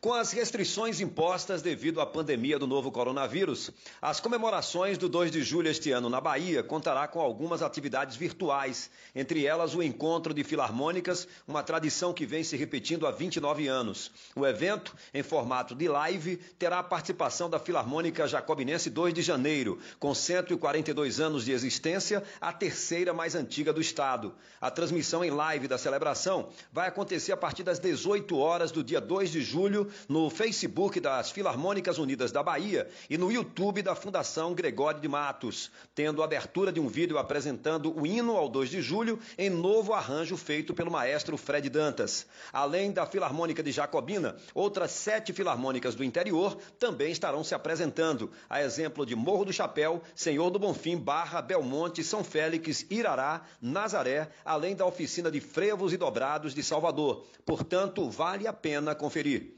Como forma de ampliar e unificar as ações de combate à criminalidade na região, a 24ª Companhia Independente da Polícia Militar com sede aqui em Jacobina lançou o Disque Denúncia Ampliado, um telefone e WhatsApp com extensão de 11 municípios da sua jurisdição. As denúncias, sugestões, reclamações e elogios, que terão formato de anonimato, servirão como bússola nas tomadas de decisões das unidades integradas. Segundo o comandante da companhia, o Major Flailton Oliveira, um percentual significativo das prisões e apreensões realizadas ultimamente pela corporação surgem de denúncias anônimas. Por isso, a iniciativa de ampliar essas ferramentas junto às comunidades envolvidas no seu território de atuação. O Disque Denúncia Ampliado já está atendendo pelo número número 74, código de área 99817 7976 e garante sigilo absoluto. De Jacobina, no centro-norte baiano, Maurício Dias, da Rádio Serrana Líder FM, Grupo J Sidney de Comunicação, para o programa Isso é Bahia. Atenção, moradores da Ilha de Maré, dos bairros de Piatã, Estela Mares, Praia do Flamengo, aqui de Salvador, porque amanhã ações do Centro de Controle de Zoonoses com o objetivo de intensificar o combate ao Aedes aegypti, esse mosquito danado responsável por doenças como dengue, zika e chikungunya. Essa atividade programada ocorre depois de um balanço nas denúncias sobre focos desse mosquito nas localidades por meio da ouvidoria da Prefeitura no 156. A programação para a Ilha de Maré vai contar com o monitoramento dos focos do mosquito em mais de 140 imóveis, também no posto de saúde local, além da escola municipal. A independência do Brasil na Bahia, comemorado no dia 2 de julho, amanhã, vai ter programação online e assamento da bandeira apenas com a presença de autoridades, por causa da pandemia do novo coronavírus. O tradicional desfile realizado há 197 anos, infelizmente, não vai ser feito este ano para evitar aglomerações. No entanto, a Fundação Gregório de Matos preparou programação virtual para celebrar a data. A programação online vai de 2 a 7 de julho, com lives, jogos interativos, além da exibição de videoaulas e filmes nas redes sociais da Fundação Gregório de Matos. Vai ser uma comemoração literalmente histórica, não é? Pela primeira vez em 197 anos, não vai haver o tradicional desfile do 2 de julho em Salvador. Não teremos cabocla nas ruas. Agora, 8h21, a gente vai para Itabuna, no sul do estado. Johnny Batista, seja bem-vindo, Johnny, da Interativa FM, falando conosco com as notícias da região. Bom dia, Johnny. Bom dia, Jefferson. Bom dia, Fernando. Bom dia a todos que acompanham Isso é Bahia. Agora com notícias de Itabuna e região Cacaueira. Na noite da última terça-feira, a Vigilância eh, Epidemiológica de Itabuna divulgou um quadro atualizado sobre os casos notificados a respeito da Covid-19. Itabuna registrou 63 novos casos nas últimas 24 horas, subindo de 2.457 para 2.520 pessoas contaminadas. O município contabiliza 67 óbitos em função da doença. De acordo com os dados apresentados, são 9.959 casos notificados, dentre os quais 7.059 foram descartados e 289 pessoas aguardam resultados. Os dados apontam ainda que 42, 42 pacientes estão internados em leitos clínicos, sendo 20 em unidade de terapia intensiva. Há 1.818 pessoas isoladas e sendo monitoradas pela vigilância epidemiológica. Por outro lado, 1.092 pessoas já estão curadas. Itabuna é a segunda cidade da Bahia em números de infectados. Com notícias da redação da Interativa FM em Itabuna, Johnny Batista. Segue com você, Jefferson. Em todo o estado, a gente também atualiza os números da coronavírus, do novo coronavírus. A Bahia teve 3.840 novos infectados e mais de 50 mortos por Covid-19 nas últimas 24 horas, dados da Secretaria Estadual da Saúde. O número total de óbitos chega a mais de 1.850. Mais de 47 mil pessoas já são consideradas curadas. Na Bahia, dos leitos disponíveis do SUS exclusivos para coronavírus, a taxa de ocupação agora é de 62% em relação aos leitos de UTI adulto e pediátrico, ocupação de 78%. O Brasil teve ontem o terceiro maior pico de casos de mortes em apenas um dia desde o início da pandemia. Foram 1.280 novos óbitos. Ao todo, a pandemia já vitimou quase 60 mil brasileiros. Em Salvador, o prefeito Assemineto anunciou a prorrogação por sete dias do decreto que suspende as atividades comerciais não essenciais na capital baiana. Ao fim deste prazo, será apresentado um protocolo para a retomada das atividades. De acordo com o prefeito, o protocolo está em fase de ajuste final e leva em conta a velocidade de propagação do vírus, número de casos e de ocupação dos leitos clínicos e de UTI, além da taxa de sepultamentos ocorridos na cidade. A região do centro de Salvador volta a ter medidas restritivas para combater a pandemia a partir de amanhã. Decreto baixado pela Prefeitura inclui as avenidas Joana Angélica e 7 de Setembro, a Rua Carlos Gomes, além do bairro do 2 de Julho, abaixo dos Sapateiros e a Rua da Mangueira. Ações também vão ser retomadas nos bairros de Pernambués, o que inclui a região de Saramandaia e Cabula, com Cabula 6 e Resgate. A área de Fazenda Coutos vai receber as ações da Prefeitura pela primeira vez e medidas mais duras foram prorrogadas nos bairros de Santa Cruz, Imbuí, São Cristóvão e Beiru Tancredo Neves.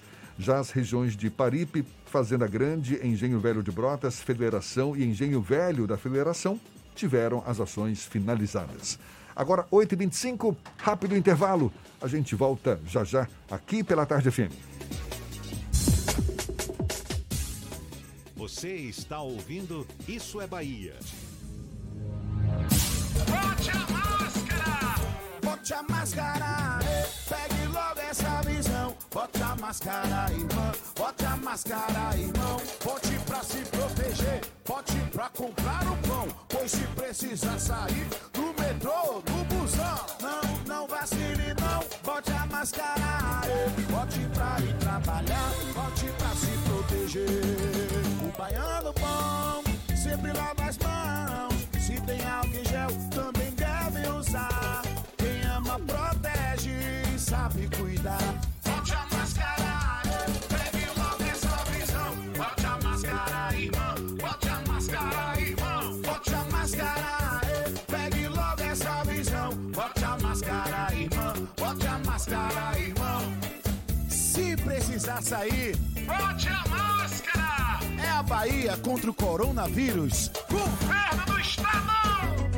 A Tarde FM.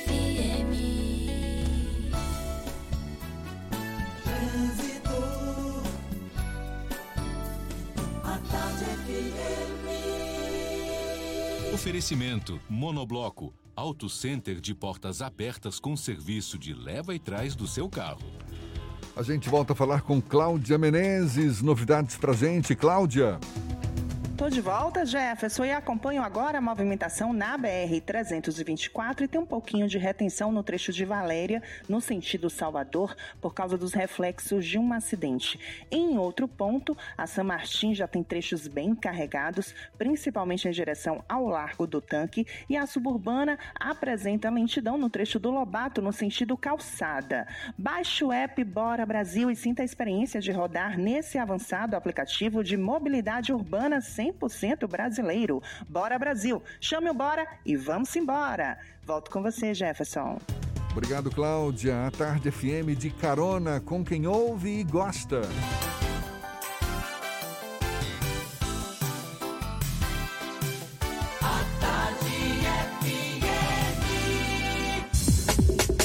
Voltamos a apresentar Isso é Bahia. Um papo claro e objetivo sobre os acontecimentos mais importantes do dia. Olha só, Fernando, seis a cada dez pessoas na Bahia vivem em domicílios onde um dos moradores recebeu o auxílio emergencial pago pelo governo para combater os efeitos da pandemia. Esse assunto é o principal destaque na edição de hoje do Jornal à Tarde. Aqui a reportagem diz que o recurso beneficiou 9,1 milhões de pessoas, ou seja, 9 milhões e 100 mil pessoas, ou 61% da população baiana. Os dados são complementares à pesquisa nacional por amostra de domicílios contínua, o PNAD Covid, realizada em 19 de maio pelo IBGE. Na época do estudo, esse contingente era o segundo maior do país, abaixo apenas de São Paulo, onde mais de 15 milhões de pessoas viviam em domicílios atendidos pelo auxílio destinado a trabalhadores informais, microempreendedores individuais, autônomos e desempregados. Esse é um número que, infelizmente, nós não deveríamos comemorar, porque mostra que a população baiana, boa parte dela, está vivendo em condições de vulnerabilidade econômica, principalmente por conta da pandemia do novo coronavírus. Esse benefício é destinado principalmente, basicamente, né, a informais ou trabalhadores que perderam a renda durante a pandemia, então mostra que a Bahia, infelizmente, tem um percentual muito alto de pessoas em condição de vulnerabilidade econômica. Um decreto publicado ontem pela Prefeitura de Lauro de Freitas determina a adoção de medidas regionalizadas nos bairros de Vilas do Atlântico, Buraquinho e Pitangueiras. As ações começam a valer no dia 7, agora 7 de julho, e vão até o dia 12. Durante o período, os três bairros vão passar por restrições no funcionamento de atividades comerciais, com proibição de aglomeração, restrição de circulação nos espaços e vias públicas, além de fiscalização intensificada. Também estão previstas as distribuições de kits alimentação para estudantes da rede municipal e pessoas em vulnerabilidade social. Apenas serviços considerados essenciais estão autorizados a funcionar durante os seis dias de restrições. Portanto, Prefeitura de Lauro de Freitas adotando medidas mais duras nos bairros de Vilas do Atlântico, Buraquinho e Pitangueiras a partir do dia 7 e até o dia 12 de julho. E olha só, o Centro de Diabetes e Endocrinologia da Bahia, o CEDEBA, iniciou o teleatendimento para pacientes que não necessitam de atendimento presencial. O Centro de Saúde é uma unidade de referência estadual do SUS que presta assistência especializada às pessoas com diabetes, obesidade, disfunção tireoidiana, nossa, que palavra difícil, e outras doenças hormonais. Segundo o Instituto, quem precisar pode entrar em contato por meio do telefone. O DDD é o 71 98608 4142. Repetindo, 71 98608 608 4142. É, é melhor aquele, aquela parada dramática do 9, né? Vamos lá. 719 8608 4142 pelo WhatsApp ou mandar e-mail para cedeba.fiqueemcasa.gmail.com. Tem que repetir, faz de novo aí. O, com, a, com a pausa dramática do Sim, 9, por pronto. favor. 71986084142 ou pelo e-mail cedeba.fiqueemcasa.gmail.com. Aí, tá tudo inspirado porque tá de bem com o leão. É, Fernando tá de bem com o leão, chegou Eu aqui já dizendo... fiz a minha declaração Então, faz muito tempo. E, e certamente não caiu na malha fina, né? Vamos torcer, né? Olha só, nas últimas horas do fim do prazo da entrega da declaração do imposto de renda, mais de um milhão de contribuintes já tinham caído na malha fina. Se o Fernando tá lá, a gente só vai saber mais para frente. São dados divulgados pelo secretário especial da Receita Federal, José Barroso Tostes Neto. De acordo com ele, os principais motivos para a retenção do documento: omissão de rendimentos, nesse caso, responsável por mais de 42% das declarações. Ou seja, não, não, não, eu não gastei tudo isso não, né? né naquele, aquela intenção. Eu não ganhei É, tudo gastei, isso. gastei não, eu não ganhei tudo isso não para não pagar tanto imposto, né? Então essa omissão de rendimentos responsável por mais de 42% das inconsistências nas declarações segundo a Receita Federal. Já os problemas de dedução de despesa concentraram-se nos gastos médicos, que foram responsáveis por 33% dos casos de inclusão na malha fina. O contribuinte pode verificar se foi pego pelo leão no Centro de Atendimento Virtual da Receita. E olha só, o Senado aprovou ontem o projeto com medidas relacionadas à disseminação de conteúdo falso na internet, as chamadas fake news. Com a conclusão dessa etapa, o texto segue para análise da Câmara dos Deputados. A proposta que cria a Lei Brasileira de Liberdade, Responsabilidade e Transparência na Internet prevê rastreamento de mensagens reencaminhadas em aplicativos de conversa, provedores de redes sociais tenham sede no Brasil, além de regras para impulsionamento e propaganda nas redes sociais. Esse projeto foi votado de uma maneira assodada no Senado Federal, é motivo de questionamento não apenas por figuras interessadas na disseminação de fake news, mas também de grupos que defendem a liberdade de expressão. Então é um projeto bem polêmico, deve sofrer alterações quando chegar na Câmara dos Deputados. Pegando carona nesse assunto, o ministro do Supremo, Alexandre de Moraes, decidiu prorrogar por mais cinco dias a prisão temporária do jornalista Oswaldo Eustáquio, que é investigado no inquérito aberto para apurar atos antidemocráticos que pediram intervenção militar, além de ataques ao Congresso e ao Supremo. Moraes atendeu ao pedido de prorrogação feito pelo Procurador-Geral da República e também a Polícia Federal. Nessa decisão, o ministro também entendeu que a prisão do jornalista não será renovada e que ele deverá ser solto após o fim do prazo. Segundo Moraes, a manutenção temporária da custódia foi necessária para não prejudicar as investigações. A gente lembra, Oswaldo Eustáquio foi preso na semana passada pela Polícia Federal em Campo Grande e foi transferido ontem para Brasília. Segundo as investigações, Eustáquio é suspeito de impulsionar o extremismo do discurso de polarização contra o STF e o Congresso Nacional por meio das redes sociais. A atual pandemia ainda provoca grandes estragos no mercado de trabalho. Entre março e maio, período em que a crise sanitária se agravou no país, mais de 7 milhões de pessoas perderam o emprego, de acordo com dados divulgados ontem pelo Instituto Brasileiro de Geografia e Estatística, o IBGE. A taxa de desocupação no Brasil ficou em 12,9% no trimestre encerrado em maio. É sobre esse assunto que a gente conversa agora com o deputado federal e líder do PSB na Câmara, Alessandro Molon. Seja bem-vindo. Bom dia, deputado. Bom dia, bom dia a todos os ouvintes da Rádio à Tarde FM e do programa Isso é Bahia. Deputado, já era de se esperar, não é, que o desemprego crescesse no Brasil por conta da pandemia, da crise econômica que surgiu como reflexo. E o que fazer para reverter essa situação, sabendo que as empresas, especialmente as micro e pequenas empresas, também estão em dificuldades para se manter vivas? Naturalmente que a economia no mundo inteiro está enfrentando momentos difíceis. Nós vimos também o desemprego crescer em outros países, mas era possível evitar que essa queda fosse tão grande.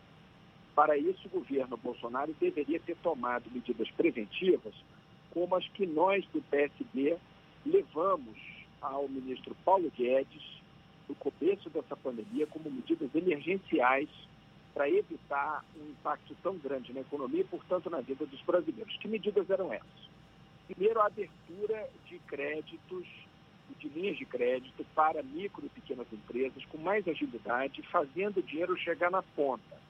O modelo que o governo está construindo é um modelo que faz com que isso dependa também da concordância de instituições financeiras privadas que muitas vezes, embora tenham o crédito disponível para oferecer para micro e pequenas empresas, com medo da inadimplência, acabam não emprestando dinheiro. Por isso, o governo falhou em dar mais garantias a essas linhas de crédito para que as instituições financeiras privadas tivessem menos receio de emprestar. Esse dinheiro já deveria ter chegado na, pronta, na ponta. E ao lado disso, ah, o auxílio emergencial, que felizmente nós do Congresso conseguimos aprovar, e que impediu que a queda fosse ainda maior. Esse auxílio emergencial impediu que a recessão no Brasil fosse mais profunda, porque à medida que as pessoas têm dinheiro, recebem dinheiro do auxílio emergencial para comprar as suas necessidades básicas, o mercado, de alguma maneira, acaba tendo algum movimento, pelo menos de comida, de remédio, enfim, a queda não é tão brusca. Então, o governo poderia ter agido de forma mais rápida mais intensa, mais ousada, menos tímida, medrosa, conservadora como agiu nessa pandemia. O senhor se refere a medidas que deveriam ter sido tomadas pelo governo, mas quais medidas devem ser tomadas a partir de agora? Quais medidas, por exemplo, o PSB defende na sua articulação na Câmara dos Deputados para que seja revertida essa situação? mais agilidade no pagamento do auxílio emergencial, garantir que linha, as linhas de crédito é, cheguem às micro e pequenas empresas, usar o Banco Nacional de Desenvolvimento Econômico e Social para in, iniciar um programa de investimentos em infraestrutura verde, uma transição da nossa economia para um mundo mais verde, ou seja, menos dependente do, de petróleo, gasolina, de óleo diesel, portanto, transportes limpos, eh, moradias eh, sustentáveis com aproveitamento da água da chuva. Então, essas linhas de crédito do BNDES, esse investimento do BNDES, seja na transformação da nossa, da nossa infraestrutura econômica, seja garantindo que o, que o dinheiro chegue nas micro e pequenas empresas, pode diminuir o impacto dessa recessão e ajudar a nossa recuperação a ser mais rápida. Então, essas medidas já deveriam estar acontecendo. Ontem, por exemplo, nós aprovamos mais um programa na Câmara dos Deputados de apoio a pequenas e médias empresas. Qual o problema desse programa? A falta de garantia para os empréstimos. Nós não conseguimos, foi uma proposta do PSB, não foi aprovada, infelizmente, o governo não apoiou, que se usasse o Fundo de Amparo às Micro e Pequenas Empresas do SEBRAE como garantidor dos empréstimos que as micro e pequenas empresas vão pegar nos bancos. Isso não foi aprovado. Então, os bancos, os bancos privados, eles olham o pedido de crédito das micro e pequenas empresas e como eles vão arcar com 15% do valor total do crédito, eles ficam com medo de não receber o pagamento de volta e aí não emprestam. À medida que eles não emprestam, mais empresas quebram, mais empresas são fechadas. Então, me parece que está faltando é, a União garantir mais esses empréstimos, é, dar o aval, é? dar o lastro para que esses empréstimos sejam concedidos pelos bancos privados, de forma que o dinheiro chegue nas micro e pequenas empresas, senão ele acaba é, ficando estocado, digamos assim, disponível para os bancos privados, mas não é emprestado. Isso é um problema sério. Molon, essa questão do auxílio emergencial levantou mais uma vez o debate sobre um projeto de renda mínima, que é uma bandeira do ex-senador Eduardo Suplicy durante décadas. Você acha que esse debate tem algum tipo de maturação para ser discutido na Câmara dos Deputados atualmente? Eu acho que sim. Eu acho que esse momento que o Brasil está vivendo, aliás, que o mundo está vivendo, está permitindo a gente rediscutir um monte de coisas. Né? Quer dizer, uma série de posições que eram é, impossíveis de serem discutidas agora se tornaram menos difíceis, digamos assim. Não são fáceis, mas são menos difíceis. E a renda básica, ela é um exemplo disso. Né? De fato, o senador Eduardo Suplicy, durante décadas, clamou do deserto por essa proposta. Vários países começam a avançar nessa direção.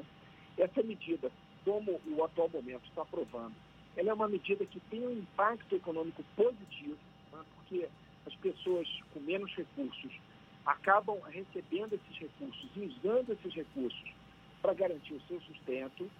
Portanto, elas compram com esse dinheiro, elas gastam esse dinheiro, esse dinheiro volta para o mercado e ele aquece o mercado, ele transforma em pão na padaria, portanto, em emprego na padaria, na compra de mais um forno para a padaria, portanto, na indústria que fabrica forno, e mais emprego nessa indústria, ou seja, tem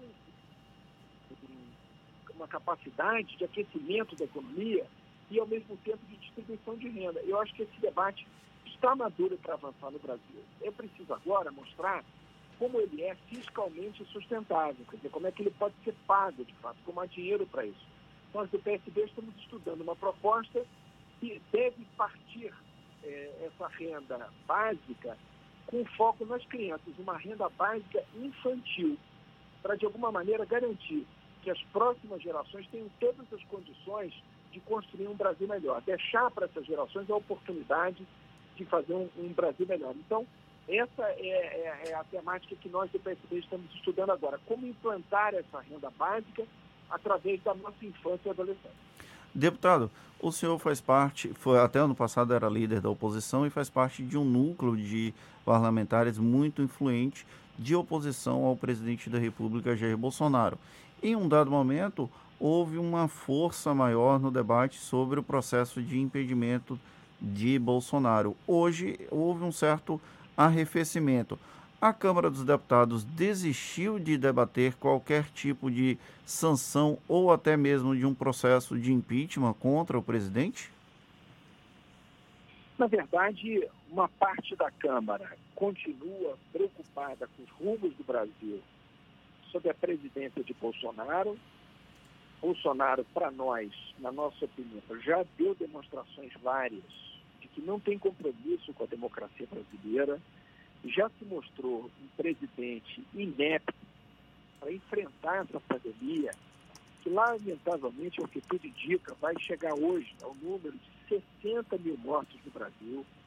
O Brasil avança rapidamente essa escalada de mortos pela pandemia. O governo federal não apresentou nenhum planejamento para enfrentar isso, ao contrário, o presidente da República sabotou tempo inteiro distanciamento é, social que é recomendado pelas autoridades médicas, insistiu num remédio sobre o qual não há nenhuma comprovação científica, demitiu dois ministros da saúde, botou agora um general de ministro da Saúde que nem médico é.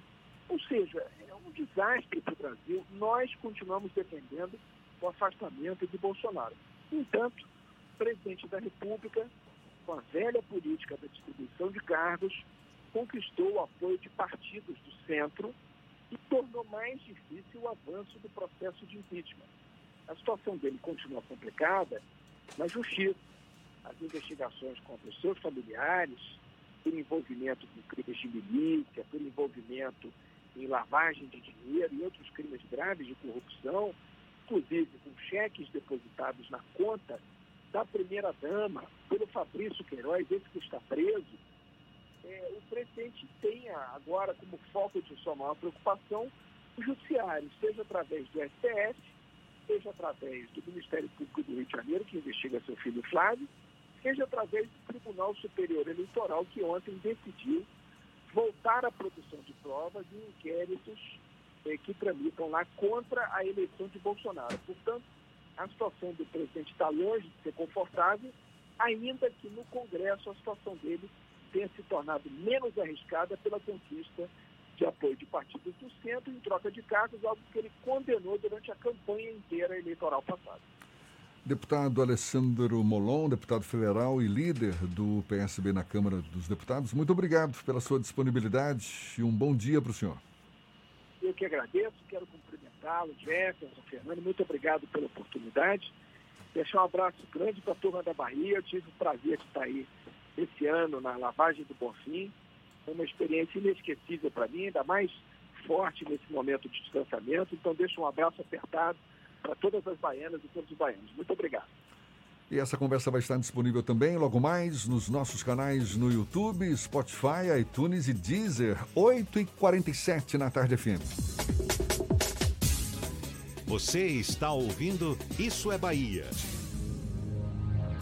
A Prefeitura de Lauro criou o Busca Ativa, a central que liga para você na busca pela orientação e combate ao coronavírus. Uma entre as inúmeras medidas, como o app Cidade Solidária, que já fortalece mais de 4 mil comerciantes locais, a entrega de kit alimentação para 28 mil estudantes, o cadastramento de ambulantes, a abertura de crédito para o comércio local e autônomos e a criação do Recanto da Bênção, acolhendo profissionais de saúde e outros contaminados. Lute do nosso lado, fique em casa e, se for sair, use máscara. Prefeitura de Lauro de Freitas. Nesse mundo novo, uma coisa não mudou: a importância de estudar. Por isso, o EAD da Unime conta com um ambiente virtual que dá o maior apoio para quem quer estudar à distância. Ajuda no aprendizado e você pode se organizar para fazer seu curso quando e onde quiser. Vem também estudar assim. A primeira mensalidade é a partir de 59 reais. Consulte condições. Faça o vestibular online. unime.edu.br. Unime. Todo dia é dia de acreditar. Voltamos a apresentar Isso é Bahia. Um papo claro e objetivo sobre os acontecimentos mais importantes do dia. Temos notícias agora com a Thaís Seixas, do Portal à Tarde. Mais uma vez, seja bem-vinda, Thaís. Oi, Jefferson. Oi, Fernando. Bom dia. Estou de volta aqui com os destaques do Portal à Tarde. Os entregadores de aplicativos promovem hoje uma greve nacional por melhores condições de trabalho, medidas de proteção contra o coronavírus e mais transparência no funcionamento dos serviços e nas formas de remuneração. A paralisação foi convocada por trabalhadores de empresas como RAP, iFood e Uber Eats. Os entregadores cobram o aumento das taxas mínimas recebidas por corrida e o valor mínimo por quilômetro e reclamam da variação dos valores pagos. Eles também criticam a suspensão de motoristas a partir de critérios que não ficam claros e não possibilitam direito de resposta dos envolvidos. E o Tribunal de Contas dos Municípios da Bahia determina que o prefeito de Paulo Afonso, Luiz Barbosa de Deus, suspenda os pagamentos relacionados ao Forró Esperança. A decisão se estende até que a Prefeitura comprove a regularidade das despesas. A denúncia foi oferecida pelo Ministério Público de Contas por causa da realização do evento junino durante a pandemia, com a apresentação de 33 artistas em um mini-trio. A Inspetoria Regional de Controle Externo do TCM, sediada em Paulo Afonso, tem 10 dias para examinar o processo de contratação no valor de 85 mil reais e se as apresentações estão de acordo com as recomendações das organizações de saúde. Eu fico por aqui, essas e outras notícias estão no portal tarde, atarde.com.br. Volto com você, Jefferson. Quais são os mitos e verdades em torno da liderança feminina? Quais os desafios que as mulheres líderes enfrentam hoje nesses tempos de pandemia? Esse é o tema da mesa redonda que será realizada às 5 horas da tarde pelo projeto A Tarde Conecta e eu vou ter o prazer, a honra de mediar esse debate com a Marla Cruz, que é diretora médica do grupo DASA na Bahia, Ana Castro, CEO da Educare, Ana Cláudia de Oliveira, vice-presidente de RH da Continental e Maísa Neville, sócia fundadora da Damicos Consultoria. Portanto, mesa redonda sobre liderança feminina, mitos e verdades, às 5 horas da tarde, pelo A Tarde Conecta. É só você acessar o Instagram do Grupo A Tarde para acompanhar esse bate-papo. A gente tem notícias agora da região de Jequié, Cidade Sol, Marcos Canguçu, da 93 FM. Seja bem-vindo. Bom dia, Marcos. Bom dia, Jefferson Fernando, ouvintes do Isso é Bahia. Policiais da Delegacia Territorial de Piauí, com apoio de equipes da Dona Corpim GQ, realizaram a operação denominada Remes, que cumpriu mandados de busca e apreensão em um posto de gasolina e no prédio onde funciona a Secretaria da Câmara de Vereadores da cidade ontem. O objetivo é a investigação de uma denúncia do Tribunal de Contas do município sobre irregularidades nos contratos de fornecimento de combustíveis para dois carros oficiais da Casa Legislativa.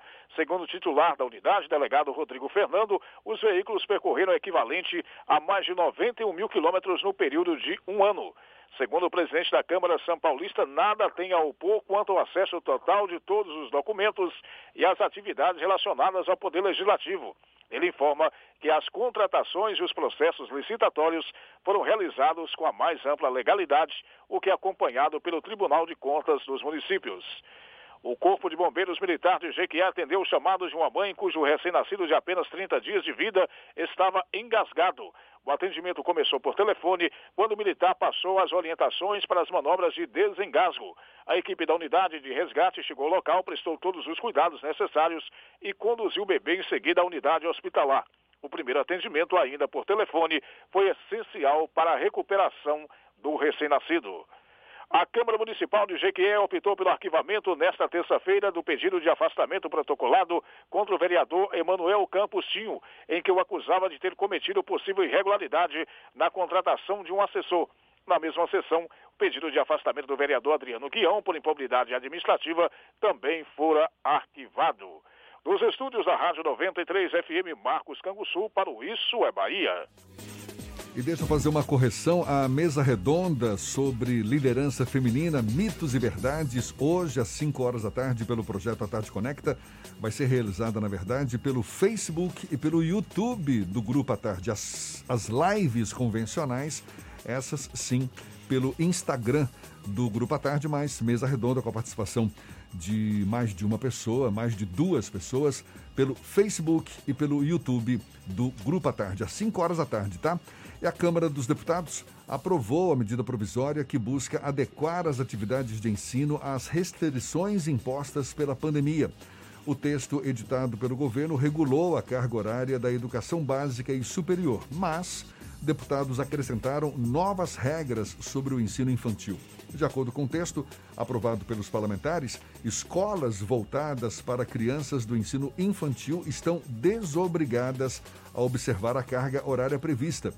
Para que o texto vá ao Senado, os destaques ainda precisam ser votados pelos deputados, o que deve ocorrer ainda nesta semana.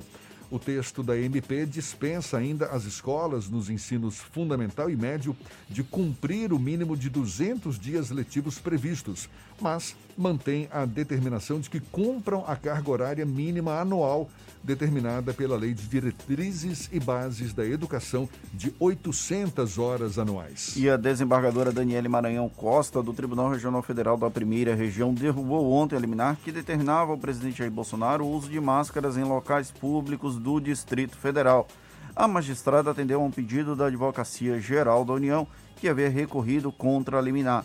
Segundo a desembargadora, já existe um decreto obrigando os moradores do Distrito Federal a usarem máscaras em locais públicos, por isso, para ela, a, a regra não precisa ser reforçada pela justiça. Se Bolsonaro usasse máscara, isso não seria problema.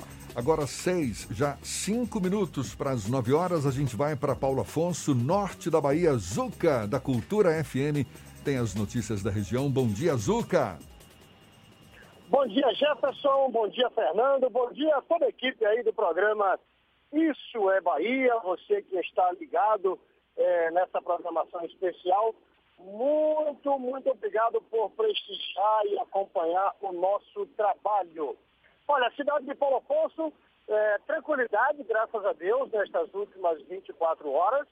É, temperatura neste momento na casa dos 25 graus. O astro rei sol brilha entre nuvens. É, a gente começa destacando é, o boletim do coronavírus aqui de Paulo Afonso. Ao longo desta pandemia, a cidade já registrou 155 casos. Destes, 80 são considerados clinicamente recuperados, ou seja, Paulo Afonso tem neste momento 75 casos considerados ativos. 682 pacientes são monitorados pela Secretaria Municipal de Saúde, né? Algumas pessoas que, é, enfim, né, acabam sentindo é, sintomas parecidos com o da Covid-19 e essas pessoas ficam sendo monitoradas é, pela equipe da saúde municipal. Ao longo desta pandemia, oito óbitos foram registrados aqui em Paulo Afonso, inclusive um deles nestas últimas é, da Covid-19 aqui na capital da energia elétrica. A gente destaca também uma informação na área policial. Polícia Rodoviária Federal recupera veículo furtado aqui em Paulo Afonso, em menos de 24 horas, a Polícia Rodoviária Federal recuperou um veículo furtado algumas horas após o cometimento do crime. A ação foi registrada nestas últimas 24 horas no quilômetro 3 da BR-110, trecho é, aqui da nossa querida Paulo Afonso. Ao averiguar a denúncia de populares sobre um veículo abandonado às margens da rodovia, os policiais rodoviários federais rapidamente se deslocaram para o local indicado, encontrando eh, o veículo que estava sem os pneus. Bom, a proprietária do veículo, que tinha prestado queixa, foi acionada, informada. O veículo foi conduzido para a delegacia territorial aqui de Paulo Afonso para as medidas cabíveis. São informações aqui da capital da energia elétrica. Ô, oh, meu querido Jefferson, meu querido Fernando, tem uma outra notícia? Acabou, Fernando! Encerramos mais um Isso é Bahia. Muito obrigado pela companhia de todos vocês. Amanhã estamos de volta às 7 da manhã para Salvador e em torno e a partir das 8 para todo o estado. Amanhã é 2 de julho, não é feriado, mas é dia da independência da Bahia. Um grande abraço virtual em todos vocês. Se puder, fique em casa e se tiver que sair, use máscaras e se proteja. Muito obrigado pela companhia, pela parceria, pela confiança. Aproveite bem o dia, meio de semana, ainda tem muito chão pela frente. Amanhã a gente tá de volta, tem mais. Tchau, tchau, tchau, tchau. Tchau, tchau.